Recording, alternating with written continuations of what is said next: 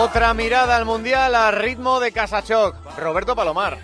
Queridos mundialistas, queridos mundialistas, muy buenas tardes. ¿Qué hubieran pensado ustedes si hace un mes viene un tipo y nos dice España va a pasar a octavos y no se va a cruzar en toda la fase ni con Brasil, ni con Alemania, ni con Francia, ni con Portugal, ni con Uruguay, ni con Argentina? Pues ustedes pensarían, ya está, somos campeones.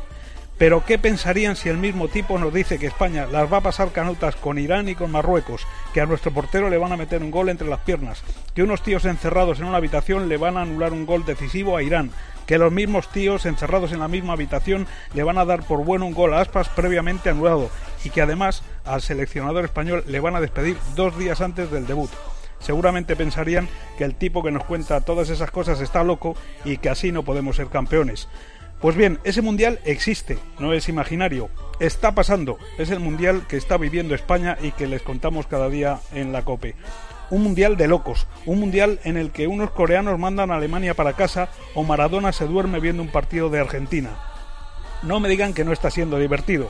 El Mundial de Rusia es lo mejor que le ha pasado a nuestras vidas desde Sudáfrica.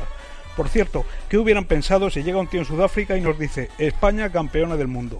Yo es que no me lo creo todavía.